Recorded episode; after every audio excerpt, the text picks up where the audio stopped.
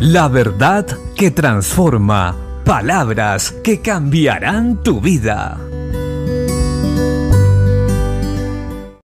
La Biblia dice en Efesios capítulo 4 versículos 2 al 4, con toda humildad y mansedumbre, soportándoos con paciencia los unos a los otros en amor, solícitos en guardar la unidad del Espíritu en el vínculo de la paz, un cuerpo y un espíritu, como fuisteis también llamados en una misma esperanza de vuestra vocación.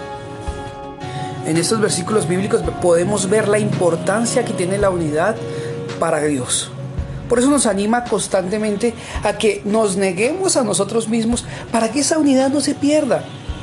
Recordando que esta unidad perfecta como miembros del cuerpo de Cristo, o sea, como iglesia, va a producir en el mundo que vean a Cristo claramente, que puedan ver su amor, su compasión, su misericordia y su capacidad de ayudarlos porque ve eso en nosotros, ve el resultado de ese amor, es que nos podemos unir, aunque venimos de hogares diferentes, culturas diferentes, ideologías y pensamientos diferentes, pueden llegar a ver cómo todas esas personas con diferentes problemáticas llegan y encuentran solución en Cristo y cómo llegan a encontrar un mismo sentir también en Él, el sentir que hubo en Él, de despojarse de sí mismo para dar vida a otros.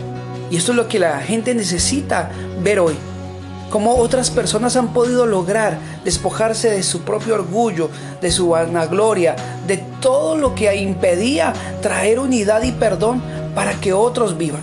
Y esto es lo que hay dentro de una congregación, dentro de la iglesia de Cristo. Personas similares a Cristo que están dispuestas a dar su vida, a entregarla toda para que otros vivan. Eso debe ser nuestro común denominador. Por eso hoy debemos trabajar muy fuertemente en nuestro carácter permitir que el Espíritu Santo nos forme, ser humildes, sencillos, mansos, obedientes a las autoridades y obedientes a la formación de Dios. Así que el consejo de hoy es, procuremos con diligencia trabajar en pos de la unidad de Cristo, aunque esto cueste que tengamos que renunciar a muchas cosas que por un momento tuvimos por años y pensábamos que eran importantes. Pero hoy el bienestar común es mayor que el individual. Dios tiene cuidado de nosotros en lo individual y nosotros trabajemos por el bien común de la iglesia para que entonces así mostremos que Cristo es nuestro Señor. Bendiciones.